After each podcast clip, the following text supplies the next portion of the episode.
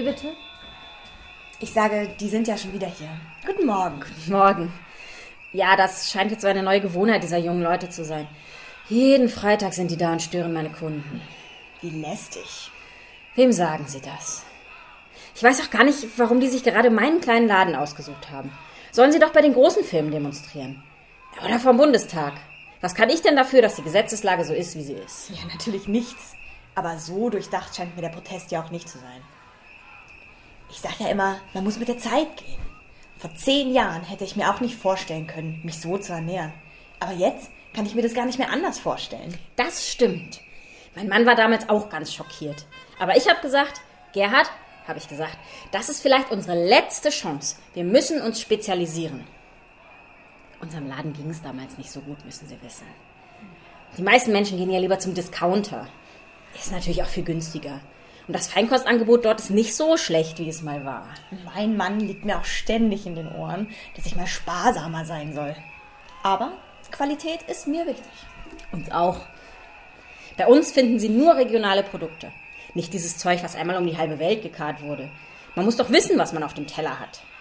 Was darf's denn sein? Vier von den schönen Steaks da bitte. Oder sind das marinierte Rippchen? Mhm. Eingelegt in Rotwein, Balsamico und Rosmarin. Ein wahres Geschmackserlebnis. Mhm. Und wenn dann noch die Röstaromen dazukommen. Äh, wollen Sie grillen? Genau. Ähm, meine Schwester und ihr Mann kommen zu Besuch. Da darf es doch schon mal was Besonderes sein. Dann machen Sie mit den Rippchen nichts falsch. 1A Qualität. Freilandhaltung bei uns in der Region. Hatte ein fabelhaftes Leben, bis es bei unserem Schlachter des Vertrauens gelandet ist. Für vier Personen dann? Für vier Hungrige, bitte.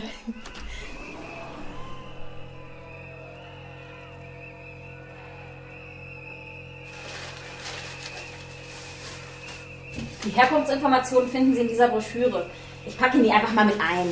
Vielleicht interessiert das ja Ihren Schwager. Danke. Hier, probieren Sie mal unseren Schinken. Der ist neu. Mmh, köstlich. Ne? Wie kann man dagegen nur protestieren? Davon nehme ich bitte auch nochmal 200 Gramm. Ach, 300. Gerne.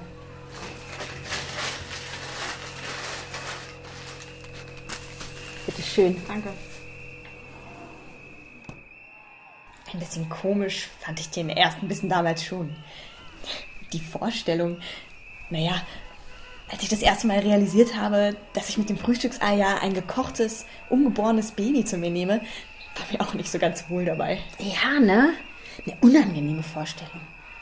Oder die Tatsache, dass wir täglich Muttermilch eines anderen Tieres zu uns nehmen.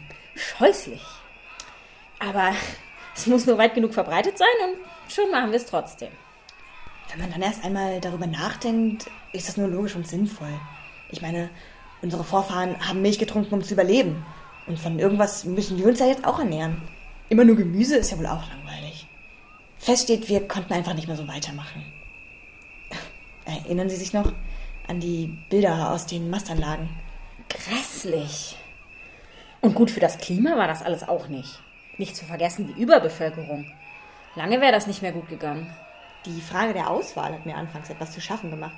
Ich meine, wer bestimmt, wer stirbt und wer am Leben bleibt? Dabei lag die Antwort auch hier so nahe. Die früheren Bestattungsformen sind einfach aus der Mode gekommen. Die Menschen wollen sich nicht mehr jahrelang um Gräber kümmern und dafür auch noch jede Menge Geld ausgeben. Da haben Sie recht.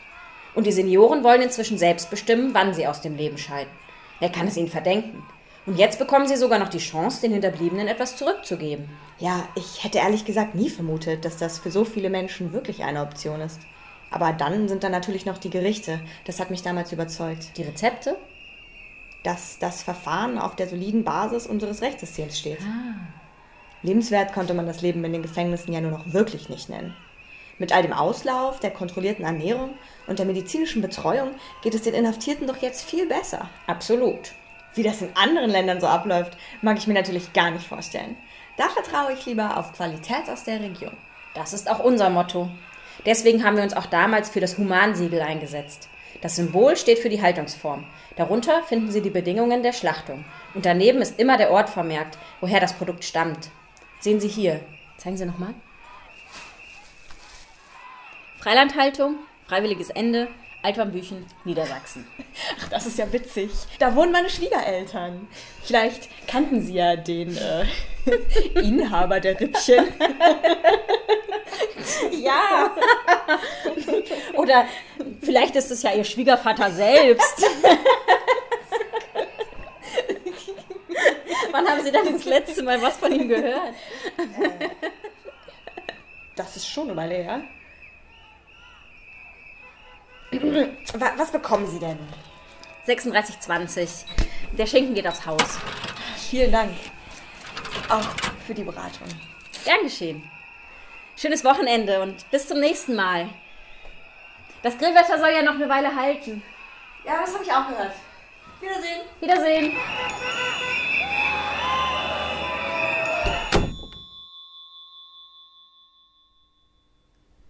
Sie hörten Fleischlust von Elisabeth Wold.